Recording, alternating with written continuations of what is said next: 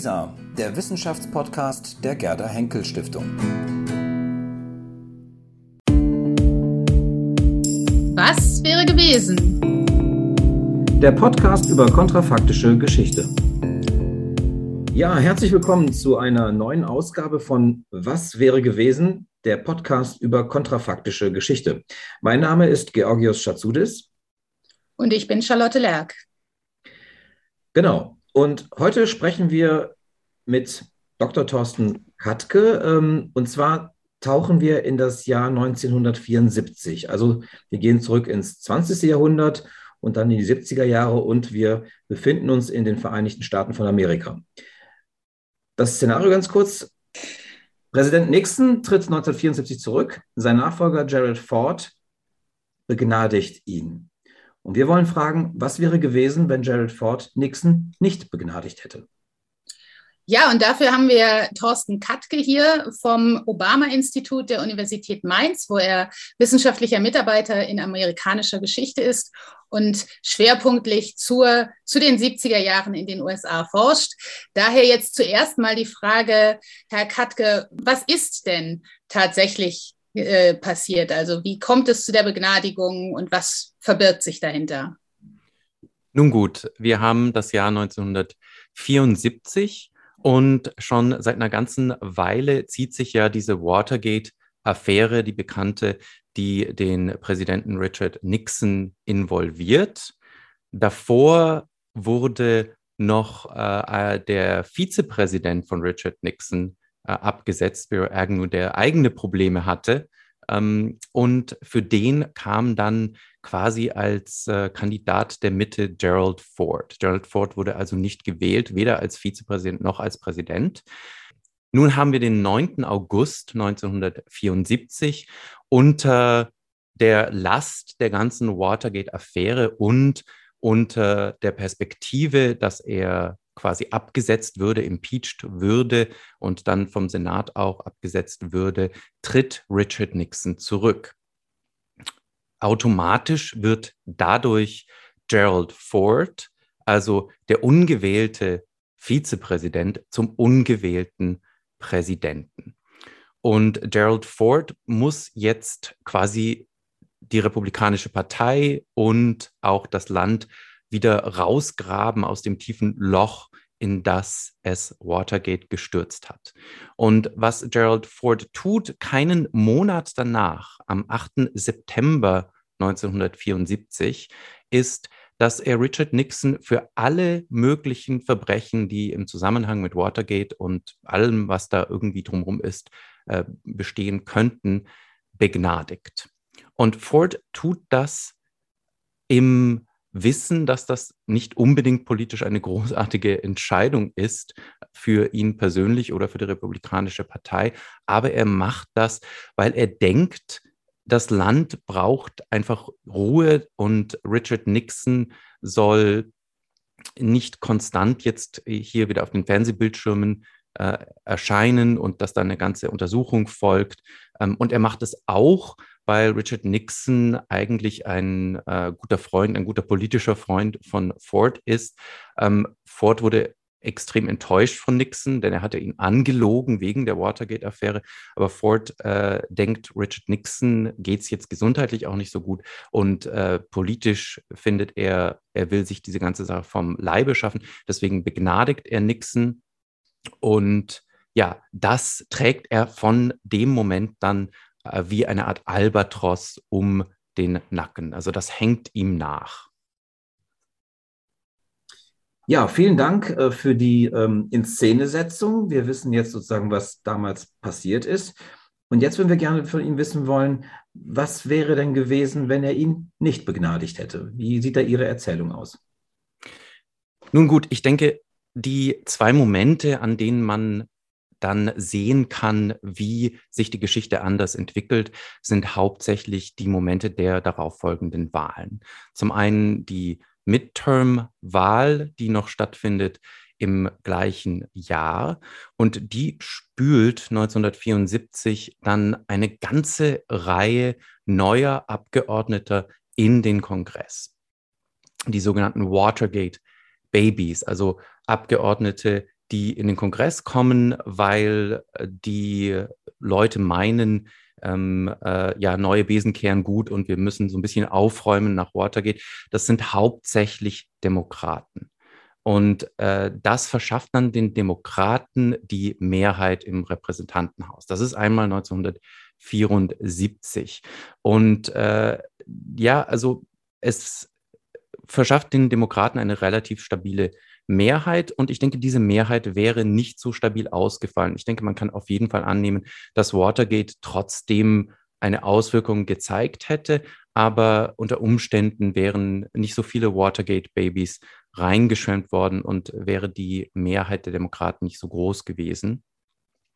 Der zweite ist die Wahl 1976. Und ich denke, das ist jetzt die große Divergenz, denn Gerald Ford wird abgewählt. Relativ deutlich, was die populären Stimmen angeht. Allerdings, das wissen wir ja aus der Erfahrung der letzten Jahre, darum geht es ja gar nicht in der Wahl des Präsidenten der USA, sondern es geht um die Wahlmännerstimmen, die man gewinnt, indem man in den Staaten gewinnt. Und da sieht es ehrlich gesagt ganz eng aus, denn Jimmy Carter der Demokrat, der gewinnt 1976, ähm, gewinnt nur ganz knapp in einigen Staaten. Das reicht, dass er dann zum Präsidenten gewählt wird, aber hätte sich ähm, ein nur relativ kleiner Teil der Wählerschaft in einigen Staaten, also äh, zum Beispiel Ohio und Hawaii, ähm, anders entschieden. Da geht es nur um ein paar tausend Leute äh, und hätten die fortgewählt, wäre Ford weiter Präsident geblieben. Und äh, ich denke, da hätten sich dann die 1970er Jahre schon mal äh, anders entwickelt auf äh, die eine oder die andere Weise. Ja, wie hätten denn die 70er Jahre dann ausgesehen? Naja, also die eine Sache ist, Ford hat natürlich eine ganz andere politische Agenda als Jimmy Carter. Er hat ökonomisch eine andere Agenda als Jimmy Carter. Jimmy Carter ist Demokrat. Jimmy Carter ähm, versucht, äh, Reformen durchzusetzen. Da ist der Kongress nicht so ganz kooperativ. Ähm, Jimmy Carters Präsidentschaft wird eigentlich von vielen HistorikerInnen eingeschätzt als äh, ein, ein ziemlicher Fehlschlag. Also Jimmy Carter war in der, der, der Draufschau schon der Zeit selbst aber auch in der Rückschau äh, wird er von vielen eingeordnet als kein besonders guter Präsident. Es gibt äh, so ein bisschen das Bonmot, Jimmy Carter war äh, kein guter Präsident, er war ein sehr guter oder ist ein sehr guter Ex-Präsident, denn was er danach macht, ähm, das tut sich hervor. Ähm, da stimmen auch nicht alle zu, aber das ist so, ähm, äh, denke ich, eine ganz, ganz gute Zweiteilung. Ähm, Gerald Ford hat einige Dinge vor allem äh, in der Außenpolitik auch getan, ähm, die er, denke ich, hätte durchsetzen können, hätte fortsetzen können. Zum einen denke ich da an äh, SALT II, also die Abrüstung mit der Sowjetunion. Das hätte er durchdrücken können, wenn sein, sein Mandat quasi sich äh, hätte, hätte verlängert. Und dann hätten wir eine ganz andere Ausgangsposition für die 80er Jahre. Denn die 80er Jahre beginnen ja eigentlich äh, auch wieder mit einer Wahl. Ähm, und zwar von Ronald Reagan, der dann Jimmy Carter ähm, in die Schranken verweist. Jimmy Carter extrem unpopulär durch diverse politische Entscheidungen in, im Jahre 1980, also Entscheidungen, die er in seiner Präsidentschaft getroffen hat. Und Ronald Reagan gewinnt dann relativ haushoch die Wahl 1980. Und Ronald Reagan ist so ein ganz klarer, kalter Krieger in seiner ersten Amtszeit. Also er redet vom Evil Empire der Sowjetunion. Und ich denke, da hätte Gerald Ford andere Töne angeschlagen, auf jeden Fall. Ja, sehr interessant. Ähm, das ähm, eröffnet sozusagen unser Spielfeld so ein bisschen, indem wir weiter ähm, auf bestimmte Punkte hin nochmal gesondert und gezielt befragen können. Mich interessiert so ein bisschen, wenn ich das richtig verstanden habe, da Ford sozusagen die Chance der Begnadigung in seinem Sinne verpasst hat, ähm, hat es ihnen im Grunde die Wählerstimmen gekostet. Es hat sowohl für die Midterm-Wahlen sozusagen ähm, äh, Stimmen gekostet, als auch später für die Präsidentschaftswahl 1976. Also ihre These ist, hätte er damals ähm, die Begnadigung nicht vollzogen, ähm, wäre er möglicherweise populärer gewesen und für die Republikaner wäre das nicht so ein ähm, harter Schlag gewesen. Ist das so richtig verstanden? Ja, und ich denke, vor allem hätte er als Präsident überlebt. Ich denke, das ist die, die Sache, die am, am ehesten man sagen kann. Denn seine Umfragewerte stürzen in den Keller, nachdem er diese Begnadigung ausspricht. Und äh, Jimmy Carter stiehlt ihm dann eigentlich äh, viele Stimmen der, der Wechselwähler. Und äh, wie gesagt, nur ein paar tausend Stimmen hier und da hätten dann einen Unterschied gemacht. Und ähm, von den, den Briefen, die Gerald Ford bekommt aus ähm, äh, seinem ehemaligen Kongressdistrikt und auch von äh, Wählern, WählerInnen ähm, anderswo in den USA, die sind extrem sauer teilweise über diese Begnadigung von Nixon. Natürlich gibt es einige, die das toll finden, ähm, äh, aber die finden sich dann eher so als äh, in den republikanischen Loyalisten und am rechten Rand und die wären ihm nicht wirklich weggerannt, so oder so. Ähm, und gerade in der Mitte kann dann, kann dann Carter punkten deswegen. Also ähm, wie das Ganze jetzt ausgesehen hätte, ähm, liegt natürlich auch daran, was passiert wäre mit Richard Nixon. Also äh, wäre da eine lange Ermittlung gefolgt, hätte sich das äh, in den Medien breitgetreten, wie hätte sich das in den Medien breitgetreten? Ähm, das ist ein äh, bisschen schwierig äh, abzusehen. Man sieht es vielleicht ein bisschen so, wie das heute läuft mit, mit Donald Trump, der ja auch ähm, immer wieder auftaucht, weil irgendwas wieder aufgeklärt wird oder immer jemand versucht, was aufzuklären. Aber heute ist die Medienlandschaft natürlich eine ganz andere. Insofern weiß man nicht genau, wie das sich entwickelt hätte.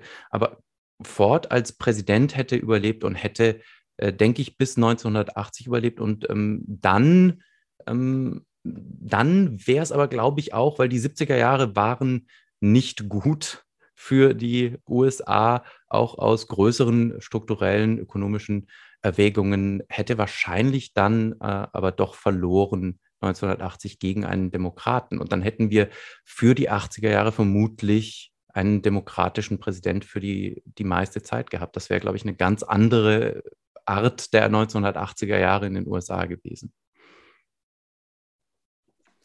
Also wenn ich da jetzt nochmal drauf eingehen kann, das heißt, diese, diese Krisenhaftigkeit, die man ja gerne äh, mit den 70er Jahren verknüpft, gerade in der US-Geschichte ähm, und zum Teil an, äh, an Carter festmacht, aber äh, sicherlich nicht, äh, nicht ausschließlich. Und die, wo Watergate, natürlich auch nicht ausschließlich Watergate, sondern auch der Vietnamkrieg, aber diese allgemeine Entwicklung der, der späten 60er und frühen 70er Jahre, die ja auch zu so, einem, eine, so einer Zerrüttung oder Erschütterung des äh, Glaubens an die Regierung oder an die Regierungsinstitutionen geführt hat. Ähm, glauben Sie denn, dass eine, ein, ein Ermittlungsverfahren gegen Nixon diese, ähm, ja, diese Zerrüttung oder diese Desillusionierung hätte auffangen können? Ich glaube, es hätte es nicht komplett auffangen können. Ich glaube, das, das, das ist unmöglich. Das ist passiert, Watergate, und ähm, es hätte sicher weiter Kreise gezogen. Unter Umständen hätte es äh, die Republikaner dann äh, gekostet, aber ich denke, das hätte sich über eine längere Zeit gezogen. Ich glaube, das wirklich symptomatische, wenn man das vielleicht so sagen kann, an der Begnadigung von Ford, er wollte, er wollte einen schnellen Schnitt und das hätte fast funktioniert, aber es hat nicht funktioniert. Ähm, und unter Umständen hätte das äh, Amt des Präsidenten äh, unter, unter Ford ähm, hätte, hätte sich weiter ähm, ja, erholen können. Denn Ford ist, ähm, wenn man das von den Politikern sagen kann, äh, war er durch, durchaus ein, ein, ein relativ ehrlicher und anständiger Mensch, ähm, ganz im Kontrast eben zu, zu Richard Nixon. Und äh, je nachdem, wie sehr er sich dann involviert hätte in etwa, etwaige Ermittlungen, ähm, hätte das verschieden ausgehen können. Ich denke, hätte er sich da relativ rausgehalten, dann äh, wäre das eingetreten, was er schon in seiner ersten Ansprache gesagt hat, nachdem er dann zum Präsidenten geworden ist, äh, dass die USA nämlich ein Land der Gesetze sind und nicht der Menschen, Laws, not men. Und äh, hätte er sich dann hauptsächlich rausgehalten aus diesen ganzen Dingen, wäre zumindest das Amt des Präsidenten über dem geblieben. Und äh, das hätte den Amerikanern unter Umständen für die 70er Jahren eine, ja, eine bessere Sicht von, von, von ihrer Demokratie verschafft und äh, wäre insofern äh, durchaus anders abgelaufen. Hm. Ähm, um das, was wäre gewesen, noch ein bisschen nochmal auf, auf so ein anderes, ähm, äh, auf so eine andere Frage zu beziehen. Was wäre denn gewesen, wenn er ihn nicht begnadigt hätte im Sinne, was wäre denn dann sozusagen institutionell eigentlich passiert? Was wären die üblichen Mechanismen gewesen, wenn er die Begnadigung nicht ausgesprochen hätte? Hätte es danach einen ähm, weiß ich nicht, ähm, hätte es ein Strafverfahren gegeben, eine Untersuchungskommission? Also was wäre normalerweise zu erwarten gewesen, wenn die Begnadigung nicht ausgesprochen worden wäre?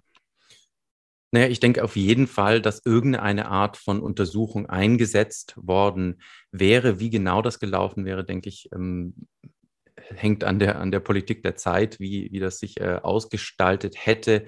Ähm, aber auf jeden Fall hätten die Demokraten natürlich gesehen, dass sie da eine politische Chance haben, allein dadurch schon, weil sie ähm, die Republikaner damit in die Defensive zwingen.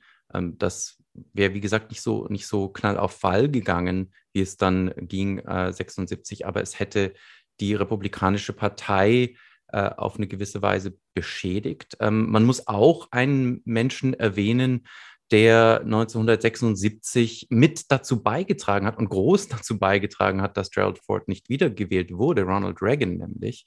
Ähm, da zeigt sich schon, dass die Republikanische Partei selbst gespalten war. Und da denke ich, äh, hätte man eine viel mehr gespaltene Partei gehabt in den 1970er Jahren, wenn die nicht in die Opposition gezwungen worden wären, eben durch Carter.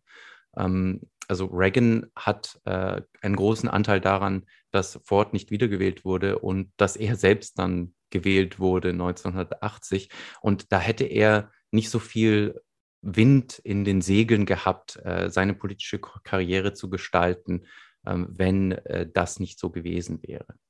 Also wenn da noch eine Untersuchung gewesen wäre und wenn andauernd Leute erinnert worden wären daran, ähm, dass da ein republikanischer Präsident äh, sich ja sehr viel aufgeladen hat mit dieser Watergate-Affäre.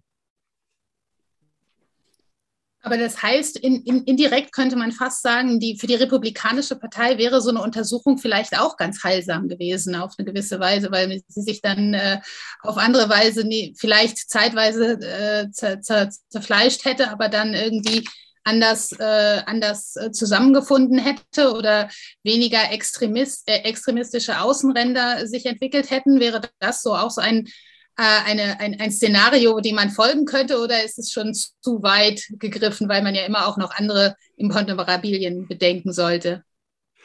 Ja, also das ist so eine der großen Fragen, die ich mir gestellt habe. Und äh, wenn wir vor allem denken, wie die Republikanische Partei momentan dasteht, eigentlich als sehr rechte, sehr extremistische Partei, in der noch so ein paar Menschen der Mitte eigentlich fast hilflos rumhängen, äh, die quasi aus der, dem Ford-Flügel der Partei, also ein, ein, ein Mann der Mitte. Ford ist wirklich so ein, ein, ein klarer Mann der Mitte, der, der Moderation, ähm, er ist einer der Leute, der in den 19, 1990er Jahren äh, Newt Gingrich gesagt haben, er sollte sich doch bitte nicht so, ähm, äh, so haben, also tone it down. Also diese, dieses ganze Extremismus hat ihn nicht, deswegen hat er auch Ronald Reagan überhaupt nicht gemocht. Also erstens, weil der ihm natürlich an den Karren gefahren ist, aber ähm, weil Ronald Reagan natürlich ähm, äh, viel rechter war als Ford und weil er natürlich viel extremistischer war.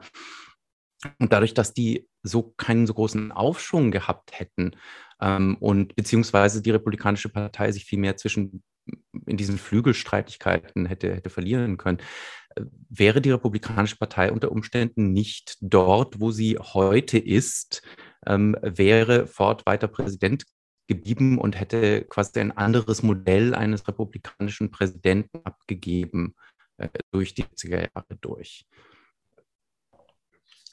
Ja, ähm, ich würde gerne den Bogen noch ein bisschen weiterspannen, sozusagen von den 74er, also von den 70er Jahren bis heute möglicherweise. Ähm, denn was glauben Sie? Also ähm, es ist ja heute viel die Rede von dem Vertrauensverlust in die Institutionen einer Demokratie.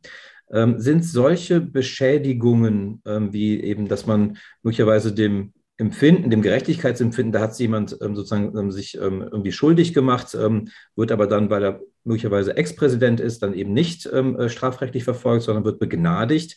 sind das so, etwas übertrieben gesprochen, so Ursünden sozusagen in demokratischen Prozessen, die möglicherweise sozusagen nicht vielleicht da, dort erst, aber sozusagen mit so Teil dessen sind, dass man schrittweise schleichend so einen Prozess doch beobachten kann, dass die Menschen den, ja, ihr Vertrauen in die Institutionen verlieren und sagen, naja, die da oben machen sowieso das, was sie wollen. Das, was für uns sozusagen gelten würde, gilt für die da oben nicht. Ist da sozusagen so eine Linie zu ziehen oder halten Sie das für übertrieben?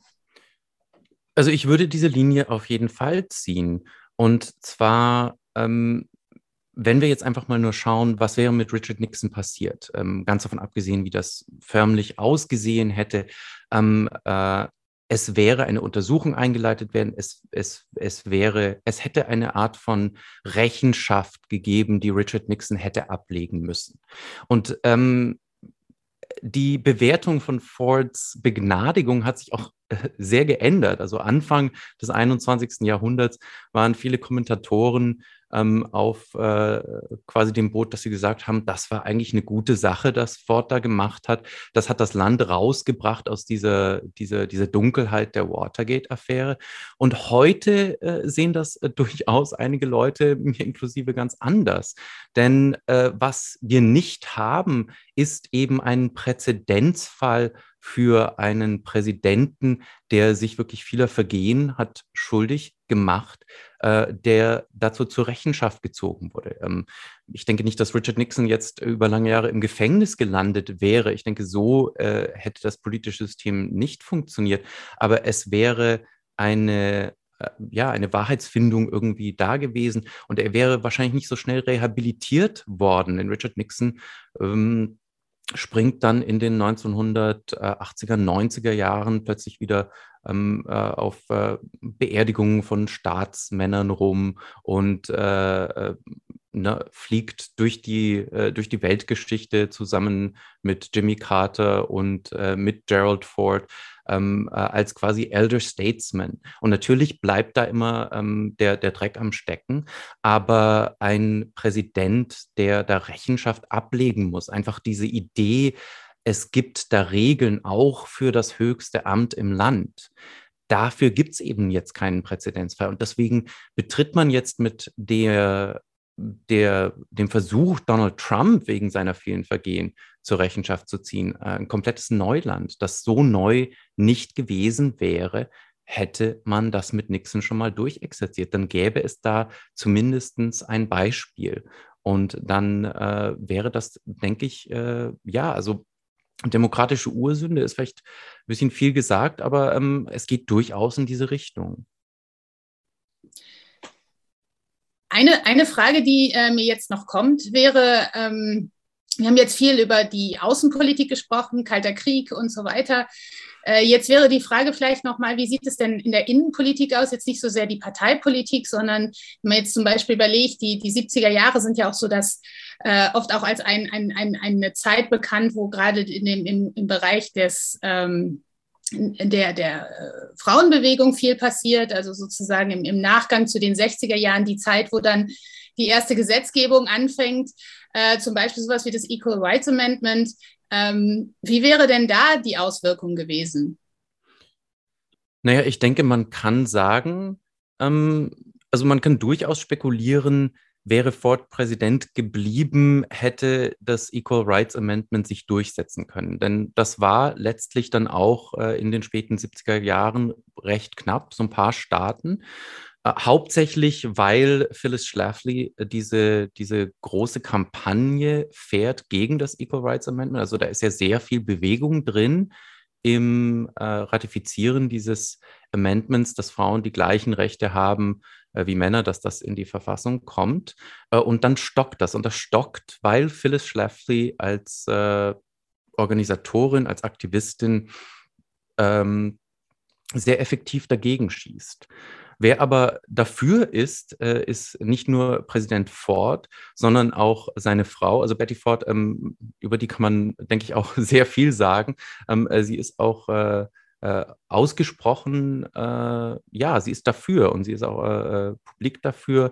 Äh, Ford ist dafür. Jimmy Carter ist letztlich auch dafür, ähm, äh, aber Jimmy Carter ist Demokrat und dass die Republikaner, also eher die Konservativen, ähm, von oberster Stelle her sowohl Ford selbst als auch seine Frau als First Lady ähm, dass die das nochmal so ein bisschen gepusht hätten, hätte, denke ich, äh, der, der Kampagne von Schlafly noch schaden können. Ähm, was der Kampagne vielleicht auch hätte schaden können. Der Vizepräsident von Ford war Nelson Rockefeller. Ähm, den musste er absägen als Kandidaten für die Wahl äh, und ersetzen durch Bob Dole, ähm, äh, weil der quasi zu liberal war. Ähm, äh, Phyllis Schlafly hatte sich äh, schon in den 60er Jahren sehr kritisch geäußert zu Nelson Rockefeller und äh, dessen Standpunkten. Ähm, äh, dann hätten sie Schlafly gehabt, die äh, weniger fruchtbaren Boden gefunden hätte. Sie hätte dann auch den amtierenden Vizepräsidenten, war quasi ähm, bekannt dafür, dass sie äh, ihn angegangen war, schon, schon, schon länger bevor. Ähm, das hätte unter Umständen noch äh, den Unterschied machen können. Und dann hätten sie eben die Gleichberechtigung von Mann und Frau in die Verfassung der Vereinigten Staaten geschrieben, irgendwann Ende der, der 70er Jahre. Also die, die Deadline war, glaube ich, 1979 äh, ursprünglich. Ähm, und das hätte dann zwei Jahre später in Kraft äh, treten können. Ähm, wie genau sich das natürlich dann auswirkt auf das, das wirkliche Leben der Leute in den 80er Jahren, ist immer schwer zu sagen. Aber ähm, Präzedenzgesetze, ähm, äh, was dann daraus gemacht wird, ich denke, das hätte, das hätte durchaus die Gesellschaft der 80er Jahre nochmal sehr verändern können. Ja, da kommen wir dann jetzt ja auch schon auf so ein, ein, eine, in den Bereich der Frage, was, was bringt uns das äh, kontrafaktische Fragen? Denn wenn wir jetzt äh, diese Langzeitbetrachtungen uns anschauen, das haben wir ja auch schon in vergangenen äh, Folgen gesehen, dass, dass man vielleicht einerseits dieses, diesen kontrafaktischen Moment nutzen kann, um sich die, die, diesen historischen Moment äh, in seiner ganzen Offenheit äh, vor Augen zu führen, gleichzeitig aber auch in diese Langzeitbetrachtungen eintreten kann, obgleich natürlich, je weiter man von dem Divergenzpunkt wegkommt, äh, immer mehr äh, Dinge hineinspielen, die dann noch wieder anders, anders gewesen wären. Aber gerade was dann so, so ähm, ja, Mentalitäten vielleicht angeht, äh, die ja dann auch äh, oft auf Fixpunkte sich fixieren, also auf solche äh, ein, einzelnen Punkte auch ähm, Referenz nehmen. Und äh, ich finde es jetzt sehr interessant, dass, äh, dass Sie sich entschieden haben, über diese Begnadigung zu sprechen und eben nicht über Watergate, wo man ja vielleicht im ersten Moment dran denken würde und äh, wo es ja auch schon unzählige äh, kontrafaktische Geschichten zu gibt. Ähm, deswegen vielleicht erst nochmal noch mal die Frage, warum, äh, warum diese Entscheidung? Ja, ich denke, weil es ein sehr guter Bruchpunkt ist, äh, den man identifizieren kann. Ähm, wenn man, wenn man sagt, ja, wäre Watergate nicht passiert, dann muss man fragen, was an Watergate wäre nicht passiert. War es der Einbruch, war es die Vertuschung, was, also wie, wie war es die, gesamte, ähm, die Seilschaften von Nixon, ähm, äh, was, was, was wäre, was bedeutet es, dass Watergate nicht passiert ist? Ähm, äh, und insofern ist man da schon mal, also muss man da schon mal Definitionen setzen, ähm, die äh, dann je nachdem, wie man sie setzt, einen äh, in verschiedene Richtungen führen. Die Begnadigung, das war die Entscheidung eines Menschen äh, in einem Moment. Also der ist einen Monat Präsident und entscheidet sich dann, das zu tun. Auch gegen äh, das Anraten von, von einigen äh, seiner Berater, die genau wissen, dass ihm das nicht gut tun wird politisch und die denken, dass es dem Land nicht gut tun wird. Ähm, es ist äh, einer dieser wenigen Momente, in der die Entscheidung eines Menschen, etwas zu tun oder nicht zu tun, wirklich große Auswirkungen hat, äh, hin auf äh, Wahlen und auf Ausgestaltung der Politik sowohl in der Innenpolitik in den USA als auch eben der Außenpolitik. Also als Außenpolitiker äh, ist Gerald Ford jemand ganz anders als zum Beispiel Jimmy Carter und auch jemand ganz anders als Ronald Reagan. Und ähm, das äh, gerade im, im Kalten Krieg, also äh, Gerald Ford steht für, für Detente, äh, Ronald Reagan steht in seiner ersten Amtszeit fürs Evil Empire, Jimmy Carter steht dafür, dass er die Menschenrechte hochhält und die USA irgendwie so als, als moralische Macht begreift. Ähm, Ford steht ja, also in der Mitte. Ford steht dafür, ähm, er kommt natürlich aus dem äh, Kalten Krieg, er ist so ein kalter Krieger, ähm, aber er steht auch dafür einen gewissen Pragmatismus im Umgang mit der Sowjetunion. Also die ähm, KSZE-Schlussakte zum Beispiel unterzeichnet er äh, und kriegt dafür dann von Ronald Reagan was zu hören und vom rechten Rand der Republikanischen Partei und ist aber bis zu seinem Tod davon überzeugt, dass das letztlich den Zusammenbruch der Sowjetunion in die Wege geleitet hat. Also diese, diese Festschreibung der, der Ordnung in Europa, in Helsinki. Ja, genau. Ähm, Charlotte Lerck hat das schon angefangen, sozusagen zu überlegen über kontrafaktische Geschichte. Grundsätzlich macht das Sinn, wo macht das Sinn, wo macht es dann keinen Sinn mehr. Ähm, ist das sozusagen in Ihrer täglichen Praxis, in Ihrer täglichen Arbeit als Historiker, ist das ein Verfahren, was sich sozusagen immer wieder mal anbietet ähm, oder ähm, ist das eher die Ausnahme in Ihrer praktischen Arbeit, kontrafaktische Überlegungen anzustrengen? Ich denke, kontrafaktische Überlegungen strengt man als Historiker, als Historikerin andauernd an. Und äh, allein schon deswegen, weil man ja versuchen will herauszufinden, was sich denn eigentlich ereignet hat. Und HistorikerInnen streiten sich ja gerne darüber, nicht was hätte passieren können, sondern was ist eigentlich passiert und was ist der Grund oder was sind die Gründe dafür, äh, was passiert ist. Und äh, zumindest das Gedankenspiel mit, ähm, wäre das jetzt so gelaufen, dann wäre das passiert, das eröffnet einem Horizonte, dass man einfach besser versteht, was sind so die Kontingenzen, die es gibt in der Gesellschaft der Zeit, was sind so die Schrauben, an denen man drehen kann und dann andere, andere Ausgänge hätte zu den Dingen, die da passiert sind. Insofern ist das, denke ich, eine ja, das ist so ein, ein Pfeil, der im Köcher steckt und den man öfters mal verschießt, aber es ist, glaube ich, nicht die, die eine große Methode, die man andauernd anwendet. Also man hat jetzt nicht äh, immer so ein A-B-Experiment, in dem man äh, alles, was man anschaut, betrachtet im Sinne von, das ist passiert, was wäre passiert, wenn das nicht passiert wäre, ähm, äh, wo stünden wir denn dann? Äh, sondern ich denke, das macht man eher in so kleinen Dingen, um zu verstehen, wie die Gesellschaft, in der die Leute sich gefunden haben, ihre Entscheidungen beeinflusst hat und warum die in dem Moment dachten, das ist eine gute Entscheidung, warum es im Rückblick vielleicht aussieht, als wäre es keine gute Entscheidung und warum sich diese Betrachtung auch ändert. Also eben äh, Ford äh, mit der Begnadigung das hat ja, das hat ja quasi das, den kompletten Kreis durchgemacht. Also zuerst sehr schlecht aufgenommen, dann äh, eher positiv aufgenommen, so als ein, ein Befreiungsschlag. Und heute stehen wir wieder da und denken, oh, das war vielleicht doch nicht so ideal. Ja, vielen Dank. Das äh, war nochmal auch ein schönes, ein schönes Bild mit dem Pfeil im Köcher. Ich glaube, das, äh, das passt, ganz, passt ganz gut auch in das, was wir hier mit dem, mit dem Podcast äh, ausprobieren. Also vielen Dank für das Gespräch, auch für die Überlegungen und ähm, ja, schauen wir mal, wie es in Amerika jetzt weitergeht. Auch von meiner Seite aus herzlichen Dank. Vielen Dank gerne. Was wäre gewesen? Der Podcast über kontrafaktische Geschichte.